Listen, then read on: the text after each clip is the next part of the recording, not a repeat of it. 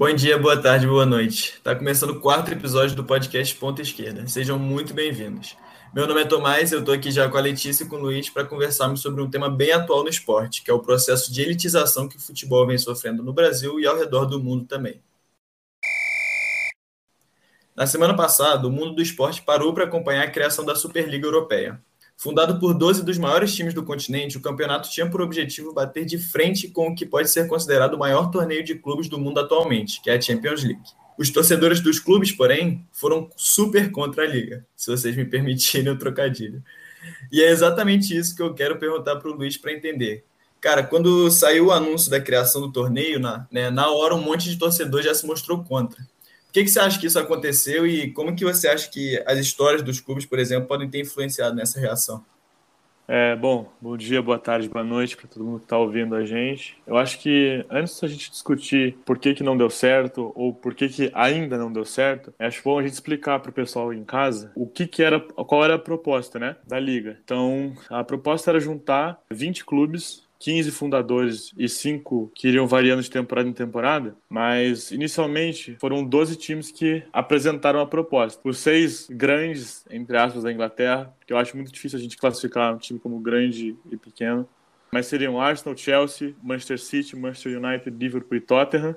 Os três da Espanha, o Real, Barcelona e Atlético de Madrid, e os três da Itália, o Milan, a Inter e a Juventus. Dito isso, eu acho que o primeiro ponto é que é bom a gente reconhecer que a ideia não é nova. Apesar de, acho que talvez essa tenha sido a vez que o projeto foi levado mais à frente, a ideia, ela vem desde 2009, com o Florentino Pérez, o atual presidente do Real Madrid e, até então, o presidente da Superliga. Então uhum. a gente não pode ser ingênuo e pensar que acabou, que foi um blefe, que tá tudo certo. Porque não tá tudo certo. Eu tava falando com o Tomás antes de começar. Eu, uhum. sinceramente, não vejo problema em criar uma competição nova para bater de frente com a Champions, caso os times não estejam satisfeitos com o que a Champions oferece. Porque é bom a gente falar, né? Eu acho que a maioria já sabe, mas é bom a gente falar. A UEFA, a FIFA, essas entidades, ninguém é santo, né? história. Nem a Superliga, nem essas entidades. Não existe certo e errado. É cada um defendendo o próprio interesse, né? Mas, como eu falei, eu não tenho problema com uma nova competição. Mas eu acho que essa competição, ela precisa ser legitimada e seguir um sistema básico, com acesso, com rebaixamento e com a possibilidade de, de todos os times jogarem. Não uma panelinha dos que se auto-intitulam os maiores no momento, né? E Sim. óbvio que o principal objetivo da competição é o dinheiro, é o dinheiro acima de tudo, porque não tem competitividade, não tem mérito esportivo. E eu acho muito curioso quando esses 12, eles se auto-intitulam a elite do futebol europeu, porque a gente vê direto, o Arsenal semana passada não conseguiu ganhar do Fulham, que é um dos piores times da Premier League. A Juventus, nas últimas três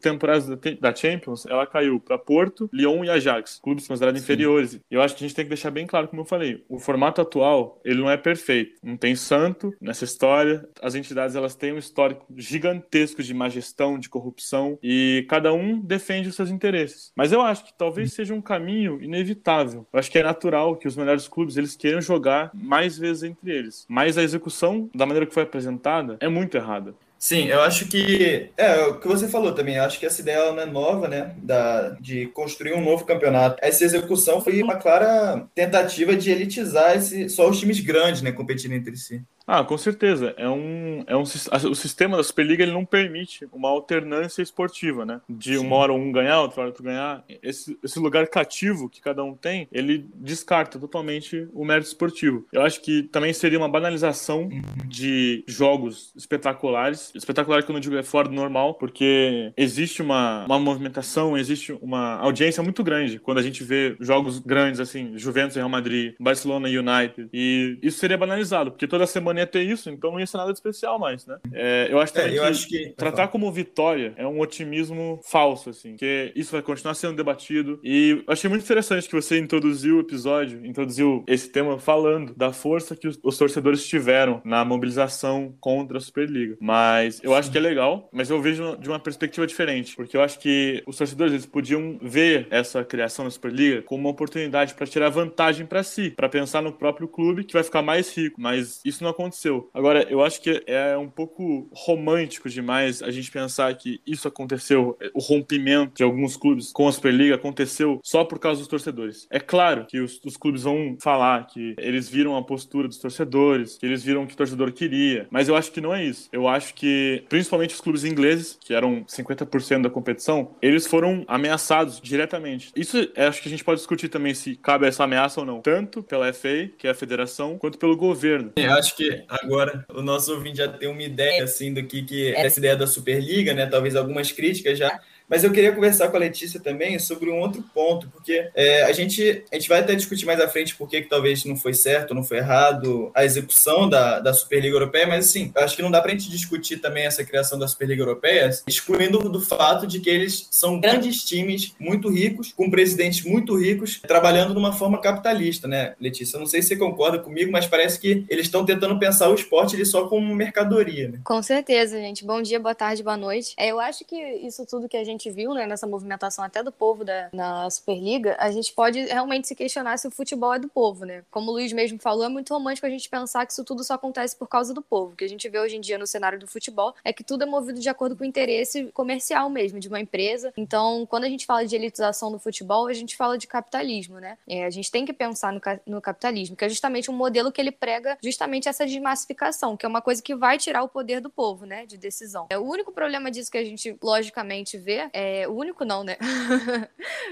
um dos problemas que a gente vê é que o, o, futebol, ele é algo do povo, né? Ele é sustentado pelo povo e que agora o povo não tem mais acesso, né? Então, quando a gente, quando isso tudo acontece nessa elitização do futebol, a gente, a gente não pode dizer mais que o futebol é do povo, porque isso corrompe não só a história do futebol, como a cultura do futebol até no país mesmo, né? O futebol, e aí pegando até o exemplo do Flamengo aqui, que sempre foi um, um time do povo, né, etc, a gente vê hoje tomada por empresários, tomando atitudes assim que vão contra o que a torcida quer então, nem tudo que é feito que vai de acordo com o interesse do público tem a ver justamente com o interesse do público. Muitas das vezes é só um caminho comum que acha. É lógico, o povo ele tem um poder muito grande e pressionando da maneira certa, com, com certeza conseguiria mais. Mas isso daí acho que requereria que ninguém assistisse o jogo, algum tipo de boicote, alguma coisa assim que a gente sabe que não vai acontecer, porque o futebol é uma coisa que mexe, né, emocionalmente, enfim. É, e quando a gente, falando da Superliga, né, a gente viu também muitos, muitos torcedores, o Luiz até citou, principalmente dos times ingleses. Muita gente, quando saiu a notícia da Superliga, as pessoas foram às ruas se manifestar contra essa ideia. E eu acho que ali, é, a gente até publicou no nosso Instagram, né, no arroba ponta esquerda podcast, uma fala do Gary Neville, que, enfim, um ex-jogador do Manchester United, é, uma lenda do Manchester United, jogou a seleção inglesa também. E que ele fala isso, assim, que ali foi um desrespeito com a torcida do, dos times, dos clubes, né, porque, assim, a gente pega, por exemplo, Liverpool e Manchester United, são dois times de cidades historicamente industriais, né? Liverpool e Manchester foram dois polos da Revolução Industrial Inglesa e que, assim,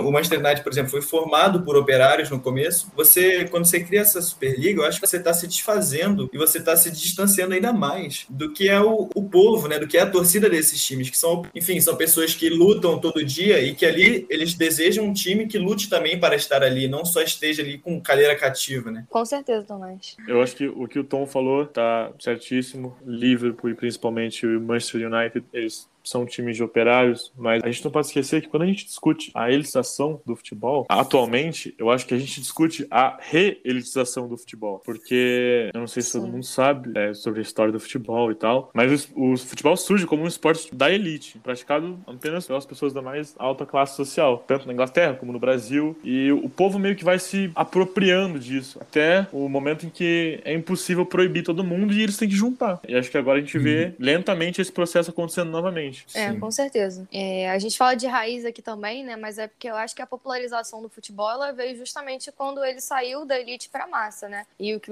e, o que está acontecendo agora é justamente né, o oposto. O, o oposto, exatamente, voltando quase que para uma origem. Mas eu, pelo menos assim, num ponto de vista que sem, enfim, sem nenhuma pesquisa, mas assim, o que eu penso é que se fosse um esporte só da massa, ele não teria esse poder de comoção que tem hoje em dia, e não chegaria onde o futebol chegou no país, né? Então acho que a cultura esportiva ah. assim, é, do futebol no Brasil, ela com certeza vem da massa, né? Pode até ter começado, lógico, com a elite, mas eu acho que o futebol, ele é uma coisa criada pelo povo, sabe? Sim. É, e eu acho que quando a gente. Você até falou do Flamengo, né, há pouco, mas eu acho que quando a gente traz para o Brasil, por exemplo, que tem esse processo de elitização, já que a gente tem visto, ou de re-elitização, como o Luiz disse, né? Nos anos recentes, talvez até, assim, que se acelerou depois da Copa do Mundo de 2014, que teve toda a arenização dos estádios, né? O Maracanã foi renovado, tem a Arena Corinthians, enfim. É, o problema é que esse processo de elitização, né, reelitização no caso, acho que eu vou adotar essa palavra agora, né, pra não negar realmente de onde ele veio, mas é que, assim, teve até uma frase, eu tava pesquisando aqui antes do episódio, né, e aí tem um, site, né, que é o Futebol por Elas, e ele fala, o amor, né, pelo esporte, ele une pessoas, né, então, assim, o, o amor pelo futebol une pessoas e segrega por dinheiro. Então é justamente isso, o futebol, ele traz esse sentimento de pertencimento, de identidade, de unidade, só que hoje ele é um palco uma desigualdade e elitização, né, e até que ponto isso não afasta o torcedor, né? Então, assim, é, é lógico, né?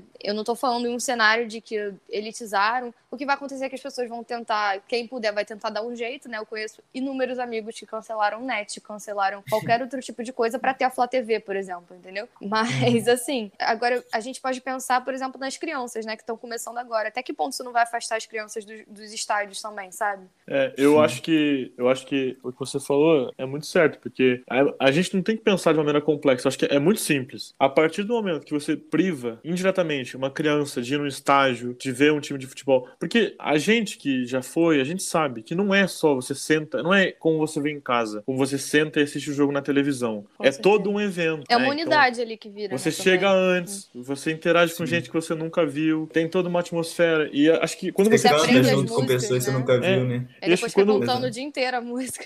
Quando você tira isso da criança, da pessoa, pessoa e você faz com que o único jeito que ela tenha para acompanhar seja através de uma tela, você não pode exigir que a pessoa desenvolva um interesse muito grande pelo, pelo esporte, né? Uhum. Até voltando é, aqui pro exemplo do Flamengo, e até queria depois falar um pouco sobre o preço do ingresso atualmente, mas assim, o Flamengo agora sendo sócio, você paga em média de 60 reais por jogo, sendo sócio, sendo que os planos de sócio, né, lógico, tem os menores, mas os que te dão algum dinheiro, né, efetivo que vale a pena, eles são a partir de no mínimo 100 reais, né, sem golpinhos. Então, assim, é, é. E depois também entra com o discurso de que pirataria é crime, mas enfim.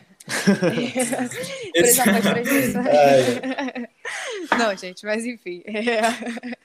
Essa parte à parte. Antigamente, por exemplo, quando eu era pequena, jogo independente era na Globo, era na TV aberta. Hoje em dia, a maioria dos jogos passam em pay-per-view, né? Assim, é Premiere, enfim. Mas longe de ser do jeito que era, sabe? Tem uma transmissão ou outra, lógico, de, de, de jogos maiores, né? Ou, enfim, importantes. Mas o que a gente vê também é que até essas cotas de transmissão, elas estão super mal divididas, né? Sim. Eu acho que até agora, talvez isso tenha mudado um pouco. Eu não sei como vai ficar a temporada europeia com esse negócio da Superliga e tudo mais, uhum. mas até então o SBT adquiriu os direitos da Champions, os direitos da Europa League, da Libertadores. Sim. Então tende a voltar a ser uma coisa um pouco mais democrática, né? É, a gente espera, né? Mas se você, por exemplo, eu fui pesquisar, né? Eu gosto, obviamente, eu gosto muito de futebol. Eu assisto qualquer jogo que estiver passando, qualquer competição. E caso você, por exemplo, mesmo que na, na, no SBT passe jogo de Libertadores, passe jogo de Champions, passe jogo de Europa League, muito provavelmente vai ser um jogo por dia, né?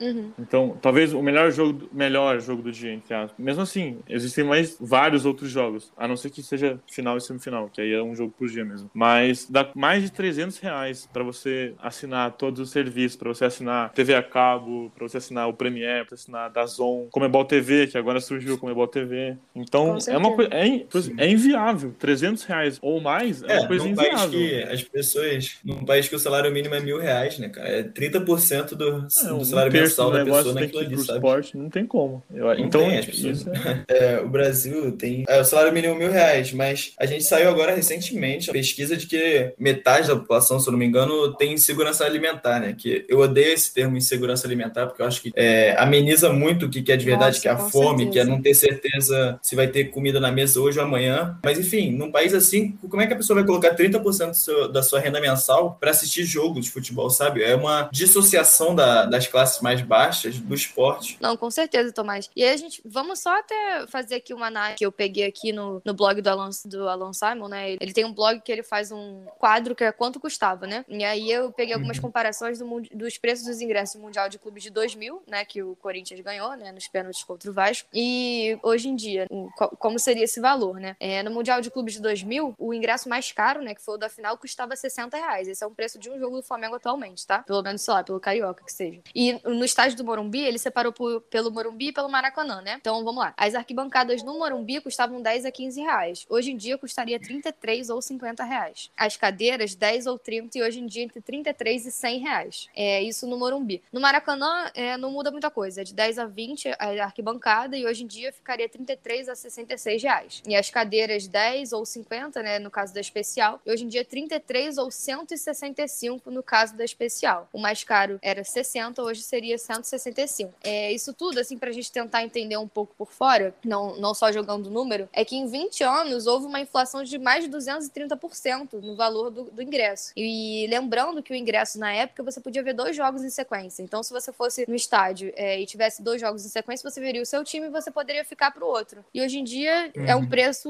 surreal, né? O mais barato, que acho que era 15 reais, né? Que eu tinha falado, que, enfim, né, nas primeiras rodadas, hoje daria 114 reais. Então, só pra gente ter uma é. noção do quanto o preço do ingresso aumentou, né? Sim, e isso, lógico, tem, levando tem em conta a realidade, recente. inflação e etc. Sim, claro. Eu acho que tem uma pesquisa recente, até falando disso de inflação, acho que é da Pluri Consultoria, se não me engano, que ele fala isso, o ingresso nos últimos, no, num dado período de ano cresceu 300% o preço dele, enquanto a inflação aumentou só 90%. Então, então tá cada vez mais difícil para as pessoas acessarem esse espaço. E eu acho que isso é uma visão dos dirigentes no Brasil, assim. É, tem uma fala do Alexandre Calil. No mundo inteiro, futebol não é coisa para pobre. Doa a quem doer. Ingresso é caro em todo lugar. Torcida dividida e entrada a preço de banana estragada só existem no Brasil futebol não é público, não é forma de ajuda social. Fecha aspas. Acho que a gente não precisa nem falar que a gente discorda. Ele é brasileiro? Que o futebol é. não é forma de ajuda social. É, presidente é, Atlético Ele, ele tira ele é. e agora é prefeito completamente a realidade brasileira, né? Porque o futebol é, no Brasil, ele é sim uma forma de, de, enfim, né, fuga da pobreza, enfim, ele traz uma, uma possibilidade e é sim uma coisa da massa, né? Infelizmente, com toda essa tentativa de elitização, né, que inclusive tá dando super,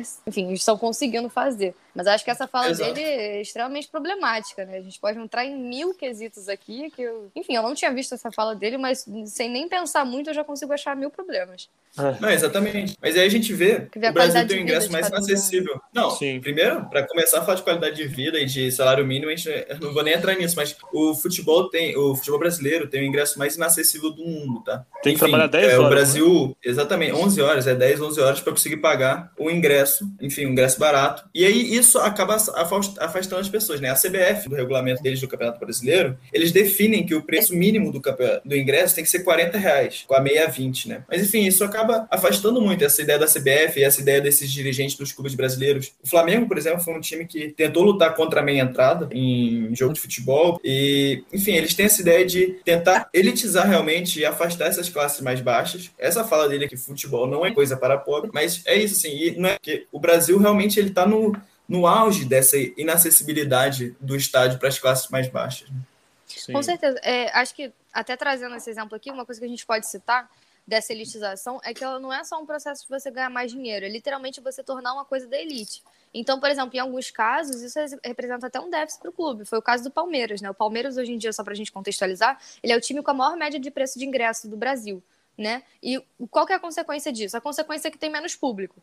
Quando você tem menos público, você vende menos ingresso, né? É, e em 2019, as previsões né, de arrecadação dele seria de 20 milhões a menos comparado ao ano anterior, justamente por essa, por essa elitização, enfim, é por esse encarecimento do ingresso. Eu acho também que essa, essa justificativa de que o ingresso tem que ser alto para o clube lucrar é uma desculpinha esfarrapada para má gestão.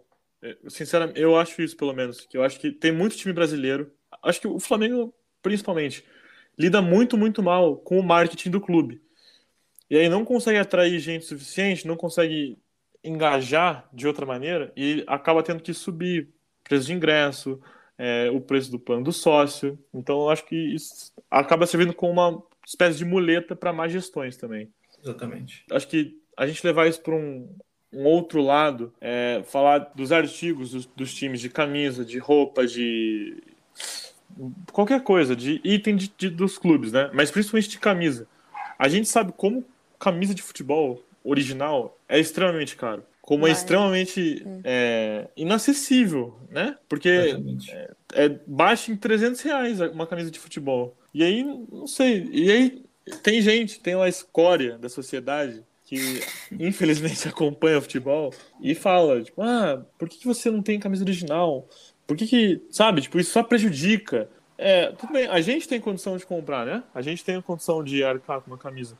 Mas tem muita gente, muita, muita gente que acompanha futebol, que ama futebol tanto quanto a gente, ou mais, e não tem a, o dinheiro, a, o, a, o capital para comprar isso. Então, Exatamente. nojento isso. Só entrando aqui um pouco mais a fundo, antes, antes de tudo, falando sobre essa questão da camisa oficial, é, eu sou torcedora doente, gente. Eu compro muita blusa semi-oficial. Motivo para eu pagar quase 400 reais numa blusa original do Flamengo. É lógico, quando, quando dá, né, eu compro uma outra oficial, tenho algumas oficiais. Mas isso é um, um, outro discurso assim, extremamente elitizado, né? E a gente falar que isso atrapalha o time, você tem que ser muito capitalista para isso, né? Porque o que acontece nos clubes é literalmente a má gestão. E essa má gestão é desculpa para botar tudo mais caro. Absolutamente tudo mais caro. É o ingresso, enfim, o que eles puderem colocar mais caro, eles botam, né? Exato. Mas enfim, só. Claro. Mas aí que entrando no, no, exemplo das camisas agora, né? Só tava falando de uma coisa mais pessoal. Mas assim, é, eu peguei uns dados aqui também sobre as camisas nos anos 80, né? Dos times cariocas, quanto custava, né? E aí, só falando aqui por alto, pra gente ver o quanto também o preço, não só do ingresso, mas como da camisa também aumentou, né? É, então, tinha o, o, Flamengo, né? Ele vendia as camisas no Fla Boutique, o Fluminense no Flu Boutique, o Vasco tinha uma loja no São Januário, enfim. E as camisas, tanto do Flamengo, do Fluminense do Vasco, custavam em torno de 172 reais. Né? O Botafogo não tinha torcida, né, pra comprar. Não, a do Botafogo custava 150, mais ou menos. Meu Deus, Era mais barato. Brincadeira. não, no Botafogo não, gente, é porque era o mesmo preço o Flamengo, o Fluminense e o Vasco. E o Botafogo era 150, mais ou menos. É, então, foi de 172 reais nos anos 80 e hoje em dia custa, em média, 300, né? Acho que 300 é um preço que a gente pode colocar ali, lógico. Às uhum. vezes para mais, às vezes para menos. Mas, enfim, é, não tem nada que justifique uma camisa hoje em dia custar 300 reais. Bom, gente, por hoje nós vamos ficando por aqui, mas esse episódio ainda não acabou. Esse tema tem muito pano para manga e a continuação do debate vai ser na quarta-feira de manhã. Siga a gente no Instagram, no arroba esquerda podcast e também aqui no Spotify para ficar sabendo quando sair esse episódio novo. Um grande abraço!